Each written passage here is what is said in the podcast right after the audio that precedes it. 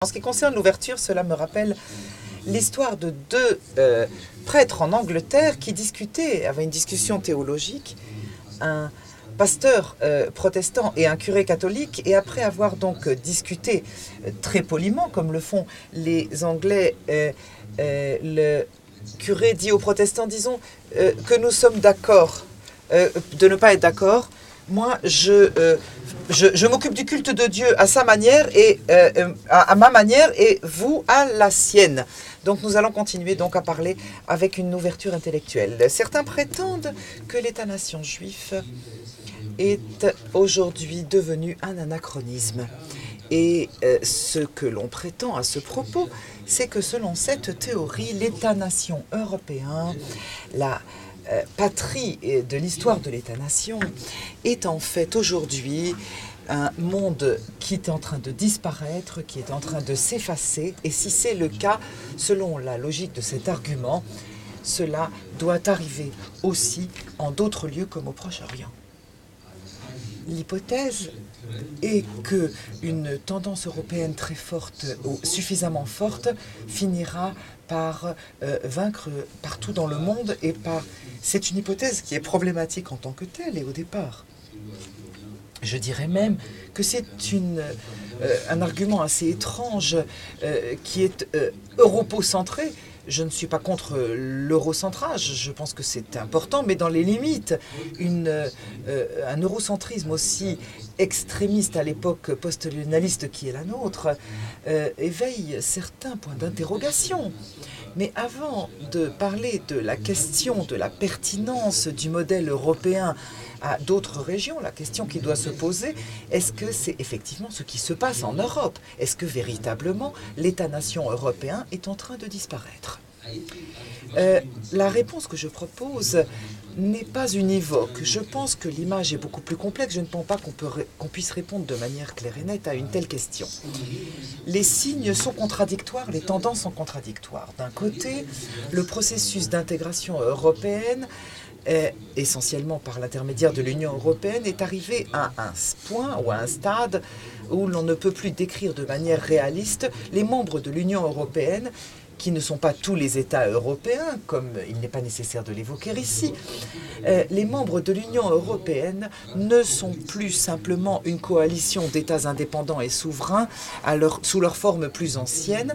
Nous sommes au-delà de ce stade, mais ce sont encore des membres qui ne sont pas encore non plus des cantons d'un super État euh, européen. Donc ils sont entre ces deux positions et il n'est certainement pas sûr que le processus en arrivera là.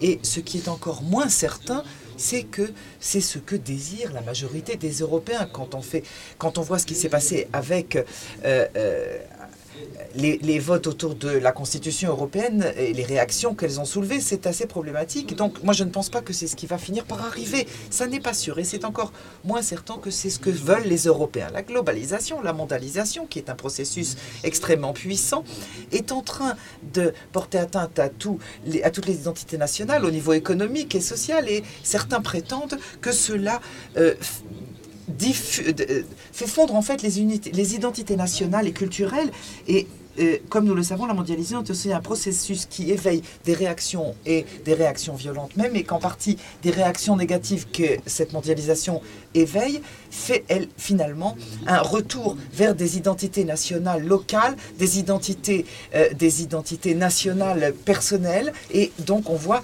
des paradoxes. Le résultat euh, final est assez difficile à prévoir. Donc le multiculturalisme, pour des tas de raisons, et en particulier à cause du phénomène de l'émigration, qui est un sujet en tant que tel, vers l'Europe, donc le multiculturalisme a pris racine et a été accepté ces dix dernières années de manière fort importante.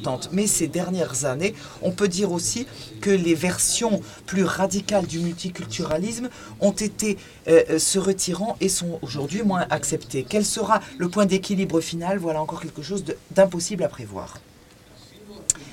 Même ceux qui soutiennent avec le plus d'enthousiasme le projet européen sous sa forme fédéraliste ultime admettront que les institutions de l'Union européenne ont un problème grave de ce qu'on appelle le déficit démocratique ou un déficit de légitimité démocratique. Il est évident que les Européens ne considèrent pas ces institutions dans la même mesure de légitimation euh, démocratique comme, le, comme ils donnent une légitimité à leur Parlement et à leurs gouvernements nationaux. Le lien historique entre l'État-nation et la démocratie n'est pas simplement un un, hasard historique. L'État, la nation et la démocratie continuent à être dans, pour, dans la grande majorité des cas, dans la grande majorité des cas, liés de manière intime les uns aux autres.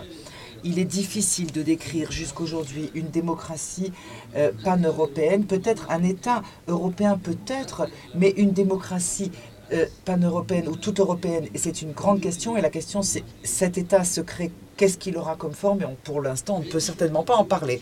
Donc on accepte ou pas l'hypothèse qu'en fin de compte, les États européens finiront par être les cantons d'une fédération européenne. Le fait est, et c'est un fait mathématique, que aujourd'hui en Europe, il y a plus d'États euh, euh, indépendants que jamais. Il n'y a jamais eu autant d'États européens séparés, le Monténégro et le Kosovo, qui sont le dernier ajout à la liste. Et je pense que tous ceux qui sont en faveur d'un État binational idéologiquement considèrent comme, ceci comme une préférence. Il faut se demander quelles sont les raisons profondes qui empêchent, la, Serbie, et le Monténégro de vivre dans le cas d'un même, au niveau des, dans le même cadre. Au niveau des Kosovars, c'est plus simple à comprendre, mais au niveau de la Serbie et du Monténégro, c'est compliqué. À Bruxelles, qui est la capitale de l'Union européenne, qui est donc euh, l'Union européenne, la capitale de l'Union européenne, Bruxelles est la capitale d'autre chose, de l'État binational, le seul en Europe qui, de manière claire, puisse être considéré comme binational. Il y a plusieurs variations, mais là, il s'agit de deux communautés nationales de taille ressemblante, peut-être pas équivalente, et l'État est un cadre commun à ces deux euh, euh, nations. Et donc, c'est un État binational. Cet État euh, risque, à mon avis, de, de se démanteler. Et il n'est pas du tout sûr que ces deux communautés ne se transforment pas en deux États-nations et pas forcément très amicales l'une envers l'autre en Europe.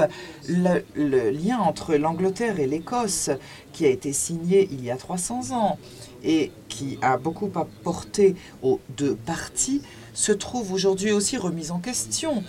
Euh, parce qu'il y a un parti national séparatiste qui contrôle le euh, Parlement d'Édimbourg. Les Basques et les Catalans exigent d'avoir un référendum sur leur droit de quitter l'État espagnol. Ils ne demandent pas de quitter l'Espagne, mais ils veulent qu'on reconnaisse leur droit à quitter l'Espagne. Chez les Basques, c'est plus évident que chez les Catalans qu'ils prennent cette décision, mais cette exigence en tant que telle est déjà significative. Aucune des identités nationales que j'ai évoquées n'avouera pas être ethnique, mais n'est pas non plus euh, citoyen dans la mesure où cela n'inclut pas tous les citoyens d'un État quel qu'il soit, et malgré leur rhétorique, il n'inclut pas tous les habitants de quelque région autonome que ce soit, tous les Basques ne sont pas basques dans leur identité nationale, ou tous les habitants du Pays basque.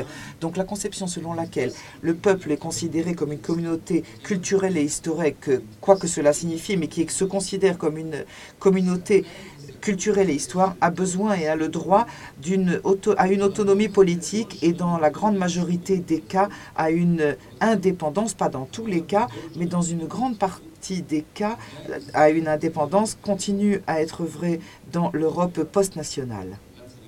Et il faut dire que et il faut avouer que la signification du terme indépendance nationale en Europe n'est plus ce qu'il était. Et cela nous fait revenir à la question de ce qui va, ce qui va se passer en fin de compte avec les États européens. Je ne voudrais pas être euh, évidemment unilatéral en ce sens. Je tiens à souligner que le nationalisme en tant que tel, l'idée de l'identité nationale en tant que telle est bien entendu un euh, terme extrêmement large, extrêmement souple, euh, extrêmement changeant, différent d'un lieu à l'autre, avec des contenus très différents d'une région à l'autre et d'une période à l'autre. Et ça n'est pas simple du tout. Et donc, cela correspond avec une grande mesure de pluralisme ethnique dans les limites de la nation et dans certains cas, euh, moins courant mais existant quand même. Cela correspond aussi à une mesure de pluralisme euh, linguistique et national même dans les frontières de ce qu'on considère donc des sous-divisions nationales, donc des sous-divisions nationales mais pas seulement ethniques mais nationales en une nation et je ne pense pas qu'ici en Suisse on doive expliquer cela plus longuement et prouver ce la complexité de ce point de ce qu'est une nation dans la conception des gens qui se disent appartenir à une nation. Si un jour se crée un État européen. Si cela arrivait, eh bien je pourrais deviner que cela signifierait non pas la disparition de l'État-nation en Europe, mais la croissance d'une nation pan-européenne. Bien entendu, une nation de nations, et donc pas au sens simple du terme. En tant qu'historien romain, euh, c'est mon métier, cela ne me surprendrait pas que cela arrive. Auguste ne serait pas surpris d'un tel résultat en Europe. Et je dirais que le contraire est même vrai. Si en fin de compte ne se crée pas un sentiment de nationalité européenne, eh bien, à mon avis, euh, il n'y aura pas d'un tel État qui se créera et qu'en fin de compte, il n'y aura pas une démocratie pan-européenne qui se créera. La nation pan-européenne, cette nation-là, si elle se crée, ne sera pas une entité neutrale d'un point de vue culturel, historique et euh, général. Ce ne sera, ça ne sera pas le cas et en ce sens, il y a beaucoup de thèmes de réflexion autour des débats qui se tiennent euh, autour de euh, l'adhésion ou la non-adhésion de la Turquie à l'Europe. Je ne vais pas rentrer plus avant mais je me souviens de la phrase du président de la République française, si les Turcs étaient européens, ça se saurait. Euh, et je pense qu'il faut effectivement réfléchir à la signification culturelle de cette phrase. En tout cas, avant d'en arriver au Proche-Orient, euh, je voudrais dire rapidement qu'il y a d'autres régions dans le monde, à part l'Europe et le Proche-Orient, et dans aucun, aucune de ces autres régions, il y a un simple signe que l'on puisse euh, définir comme la disparition de l'État-nation. La Nouvelle-Zélande ne pense pas se joindre à l'Australie, bien que la constitution australienne prévoit une telle possibilité. La Corée du Sud n'a pas l'intention de se joindre au Japon ou la création d'une union au Japon, bien qu'elle ait été déjà contrôlée par le Japon, et peut-être à cause de cela. Et les euh, pays d'Indochine euh, n'ont même pas euh, pensé à un processus d'union régionale euh, qui surmonterait leur nationalisme séparé. Et le Pakistan ne se rejoint pas à l'Inde. Et à l'époque où la Palestine mandataire était un seul pays, le Raja britannique euh, euh, régner sur l'Inde et ce qui est aujourd'hui le Pakistan et le Bangladesh. Et à l'époque de la euh, partition, qui a été accompagnée de phénomènes extrêmement douloureux et qui n'a pas réglé quelques problèmes que ce soit, ni ici, ni là-bas, ni ici, ni là-bas. Et donc, je ne propose pas de régler le problème du Cachemire par la réunification du Raj britannique, donc de l'Inde et du Pakistan, qui pourrait régler le problème. C'est peut-être une très bonne idée. Je ne dis pas que ce soit une mauvaise idée, mais je dis que ici, ce n'est pas quelque chose qui ait l'air de vouloir arriver, certainement pas l'union entre l'Inde et le, Pakistan et le Bangladesh. Et donc, je ne pense pas non plus que euh, le Canada ait l'intention de s'unir aux États-Unis. Et le Québec, par contre, risque plutôt de se séparer du Canada, ou peut-être pas, parce que le Québec est euh, euh, aujourd'hui à la limite, et peut-être que nous sommes dans une situation qui va se poursuivre. Mais je veux dire par là qu'un État binational, un État binational, et c'est ce qui est intéressant, n'est pas non plus non problématique, même dans les conditions du Canada, qui sont des conditions assez détendues. Et en Amérique latine, malgré une proximité culturelle extrêmement importante entre les divers États, il n'y a aucune tendance d'unification. Il y a des organisations régionales, mais l'État-nation n'a certainement pas l'intention de disparaître sur ce continent latino-américain. En prenant tout cela en compte, se pose la question euh, pourquoi est-ce qu'en Europe, comment est-ce que c'est possible que euh, ces Israéliens se, continuent à s'entêter autour de cette idée stupide de l'État-nation, alors que nous, Européens, nous sommes prêts de nous séparer de cette idée compliquée? Ça semble un peu étrange parce que quand on regarde le monde entier, ce n'est pas une norme universelle. Peut-être qu'il y a un certain problème particulier avec les Juifs, mais je ne vois pas ici de phénomène universel de la disparition de l'État-nation. Au Proche-Orient, la situation est la suivante il est difficile de voir une analogie au Proche-Orient arabe musulman comme il existe et comme on peut prévoir qu'il va se développer. Dans un avenir proche.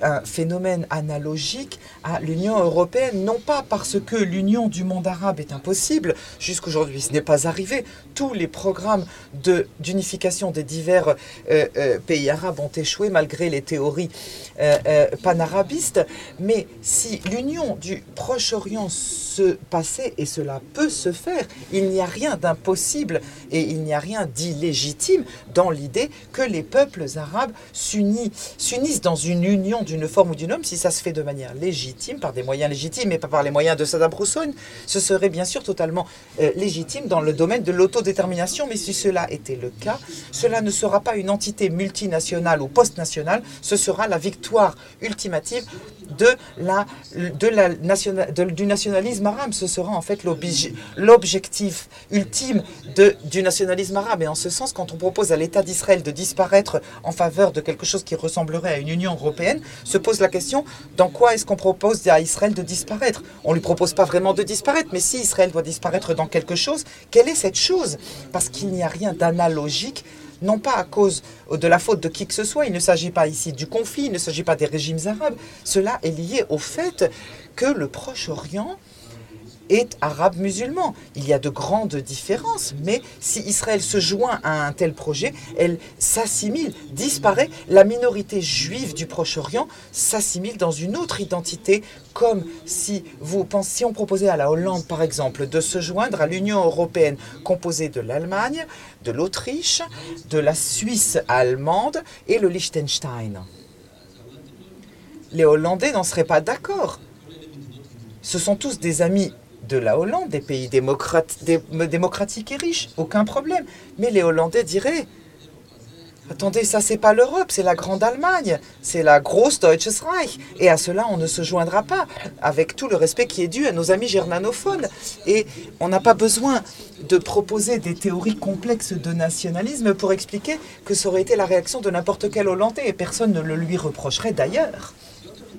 C'est donc euh, euh, le lien régional où se situe euh, la rhétorique pour Israël, mais apprenez donc de, des Européens et de leur merveilleuse union. Alors que l'option binationale, binationale, l'État binational, où quand on parle là des Israéliens et des Palestiniens, il faut dire d'abord que c'est une, force, une forme de régime extrêmement rare au monde. Il y a des constructions euh, complexes du point de vue national, mais un État binational véritablement. Je pense qu'il y a la Belgique et le Canada en tout et pour tout euh, comme exemple. Et ce qu'on voudrait faire avec, ce que, Chypre était et, a cessé d'être après la guerre. Et donc, c'est quelque chose d'extrêmement rare dans le monde et qui n'existe pas du tout au Proche-Orient. Rien de ce type n'existe au Proche-Orient. Et donc, la pensée que ce modèle puisse être imposé d'une manière ou d'une autre aux Juifs euh, israéliens et aux Arabes palestiniens me semble une réflexion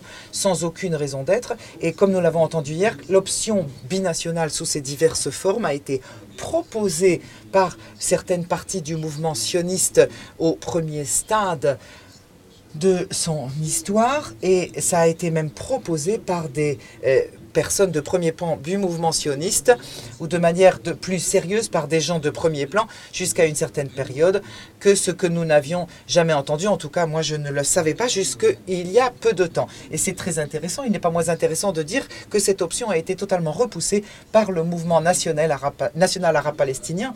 Et je pense que Amal a dit, et c'était très important, pourquoi est-ce que cela vous étonne? Ce n'est pas tellement naturel. Les Arabes palestiniens, qui sont la grande majorité en Palestine, pourquoi est-ce qu'ils seraient d'accord à une version que des Juifs viennent de l'extérieur et lui disent renoncer à, votre, à, à cette terre ou à une partie du contrôle de cette terre je pense que c'était une remarque importante. Mais d'abord, dans les faits, cette option a été entièrement repoussée par les dirigeants palestiniens et les choses ont été euh, étudiées historiquement parce que dans la communauté juive euh, disait si vous, vous aviez plus sérieusement proposé cela, la deuxième partie l'aurait accepté. Et donc, les choses étaient à vérifier historiquement en 1947. La commission de l'ONU qui a proposé la partition entre deux États une minorité des membres de la commission ont proposé une fédération judéo-arabe binationale. C'était la proposition de l'Inde, de l'Iran et de la Yougoslavie. Et il y a eu donc un rapport minoritaire. L'État binational qui a été alors proposé n'incluait pas une majorité juive, comme nous l'avons entendu hier. Ben Gurion, quand il parlait d'un État binational, il voulait que l'émigration juive permette une majorité juive, mais l'ONU, la commission de l'ONU, a proposé un État binational avec une majorité arabe assurée, avec un contrôle d'un gouvernement central sur l'immigration pour euh, euh, euh, assurer une majorité arabe. Et donc ce plan était que la majorité des rescapés de la Shoah auraient dû rester en Europe et n'auraient pas pu venir en Israël pour leur grande majorité. Et cela aussi a été repoussé, non pas par la direction palestinienne et arabe, ils ont refusé la partition, mais aussi cette proposition d'un État binational qui aurait été majoritairement arabe et non pas juif. Cela a été repoussé avec des menaces de guerre et les Arabes ont dit, si vous essayez de diviser la Palestine ou de nous imposer de donner des droits à une majoritaire, cela sera euh, un casus belli et ça a été l'exigence ultimative de toutes les tendances du mouvement national palestinien, y compris les communistes qui étaient les moins nationalistes de tous et qui ont été les seuls qui étaient prêts à reconnaître un État arabe de l'avenir avec des juifs comme minorité nationale et en cela ils étaient très différents de tous les autres. Dans les années 40, le petit parti communiste s'est divisé parce que les juifs communistes dans les années 40 ont adopté l'idée de l'État binational. Les Arabes ont dit non, un État arabe comme l'idée de l'Union euh, panarabe, mais les juifs comme minorité nationale. Cela ne fait que souligner que l'État binational et les droits des minorités sont quelque chose de tout à fait différent. Bien sûr, après que Staline ait été en faveur de la partition, ils ont évidemment soutenu la partition, ils ont changé d'avis en un instant. Mais il était un petit groupe qui était intéressant simplement du point de vue intellectuel. La position, euh, euh, cette position palestinienne n'était pas euh, spécifique aux Palestiniens et à la position du Mufti, et n'était pas non plus particulière au dilemme très particulier des Palestiniens se tenant devant une minorité d'immigrants qui s'est créée à malgré leur volonté. C'est un consensus absolu de toutes les tendances dans le monde arabe où tous les États arabes devaient être définis comme États arabes de manière officielle. C'est ce qui est écrit dans les constitutions de tous ces États arabes. Un État arabe, une partie de la partie patrie arabe, une partie de la nation arabe. Et c'est ce qui est écrit dans toutes les constitutions. Cela ne provoque aucun débat. Les régimes arabes euh, provoque débat, mais l'identité arabe des États arabes ne provoque aucun débat, et même si ce sont des États avec des millions de non-arabes. Les États arabes sont des États arabes avec une majorité arabe. Un État avec une majorité juive, euh, par contre, ne semble pas euh, être évidemment un État juif. Maintenant, la gauche arabe en particulier et parfois prêt à reconnaître certains droits de minorité, de pas de minorité nationale, mais de certaines minorités, les États doivent absolument être définis comme des États arabes. Et donc on ne pouvait pas évidemment demander aux Palestiniens qu'ils renoncent à cela, même s'ils se tenaient devant une minorité qui... Euh, qui explique donc euh, vous, venez de Pologne, donc euh, les Kurdes ne venaient pas de Pologne, mais les, Juifs viennent de Pologne, les Berbères ne viennent pas de Pologne, mais comme vous venez de Pologne, vous n'avez pas le droit de minorité. Les Africains et les Soudanais ne viennent certainement pas de Pologne. Et donc, il n'y a aucune euh, tendance euh, entre l'océan Atlantique et jusqu'au golfe Persique, il n'y a aucune tendance arabe qui soit prête à donner une position nationale à tout élément non arabe au Proche-Orient. Donc, attendre des Palestiniens de l'époque, euh, qui était à l'époque, euh, qu'à l'époque ils acceptent ceci, était, et donc attendre aujourd'hui euh, que cela puisse se faire qu'un État, même s'il est créé un État commun aux Israéliens et aux Palestiniens et qui serait défini comme binational, qui, dans sa constitution, serait défini comme État binational. Dans une constitution, on peut écrire beaucoup de choses. Moi, je suis né en URSS, donc je peux vous le raconter. On peut écrire beaucoup de choses dans une constitution.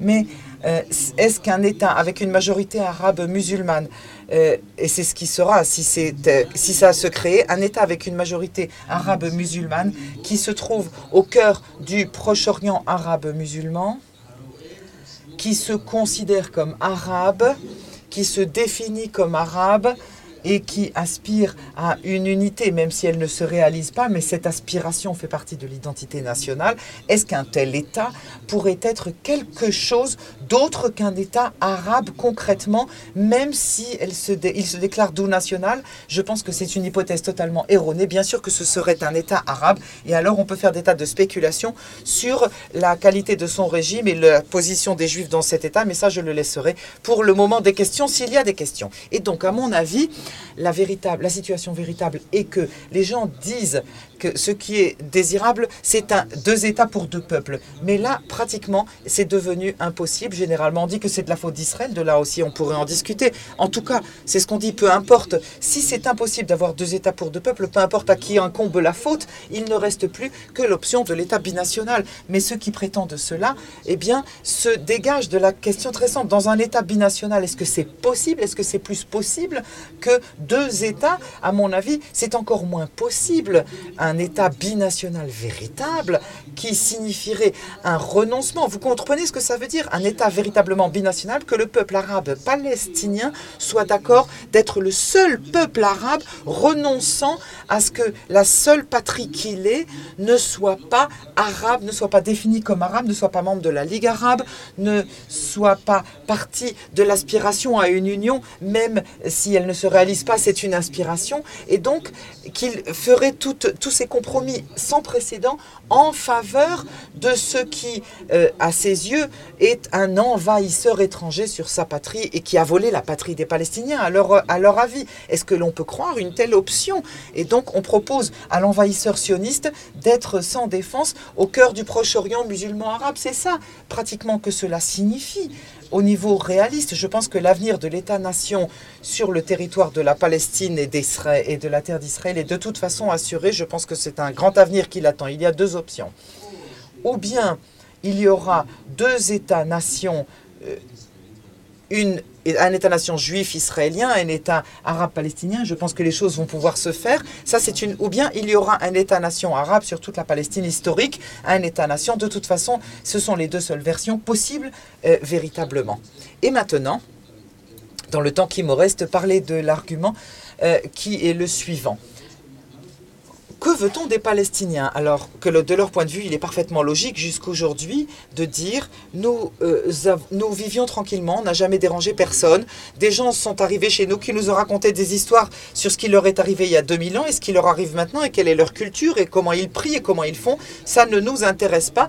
Quel, euh, quel peuple au monde s'intéresse à ce genre d'histoire pour renoncer à sa patrie ou pour faire un compromis sur sa terre ancestrale? C'est totalement ridicule. Et je pense qu'il faut réfléchir à cela très sérieusement. D'un point de vue politique, la conclusion, c'est qu'il n'y a aucune chance de binationalisme parce que dans une telle situation, il n'y aura pas d'État binational, ne pourra pas avoir d'État binational. Mais au niveau moral et des valeurs, il faut réfléchir peut-être que cet argument signifie qu'il n'y a pas de justification du sionisme. Je pense que c'est une euh, question pertinente à la justification. C'est le prix moral du mouvement sioniste. Et je pense que le mouvement d'un côté, a des justifications normales que tout autre mouvement national possède aussi, mais il y a un élément supplémentaire moral que les autres mouvements nationaux n'ont pas. Et il y a un autre minus national, le plus, le crédit, l'avantage moral du mouvement sioniste, c'est qu'il représente une nationalité d'un peuple qui avait le droit non seulement théoriquement à une indépendance, mais qui en avait besoin de manière désespérée plus que n'importe quel peuple au fil de l'histoire moderne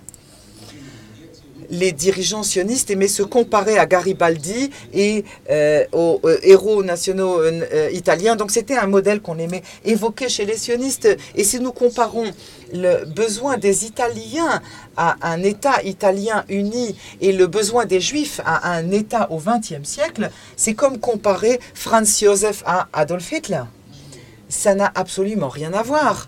Et d'ailleurs, d'un point de vue culturel, la langue italienne, je ne sais pas si elle aurait perdu quelque chose s'il n'y avait pas eu l'Union euh, italienne comme État, mais la langue hébraïque comme un peuple, comme la langue vivante d'un peuple, n'aurait pas, euh, n'aurait pas réapparu. Et même, euh, là encore une fois, c'est une justification que n'a aucun autre peuple. Mais l'essentiel, c'est la détresse juive terrible, qui est en fait une partie du compte moral. On ne peut pas prendre, ne pas prendre cela en compte, pas seulement le compte particulier, mais le, le compte universel qui doit prendre en compte ceci. Mais qui doit prendre en compte aussi le débit, le côté négatif qui est la tragédie d'un peuple sans patrie dont la patrie a été euh, sa patrie historique et la patrie d'autres peuples. Et donc, euh, il n'y a, pas, a pas de terre vide. Et là, c'est un vrai problème et cela est un prix à payer. Et en ce sens, le sionisme est moins justifié que les autres mouvements nationaux. Et je dirais, euh, généralement, quand nous disons que tel ou tel mouvement a raison ou a tort, s'y opposer n'est pas juste. Plus un,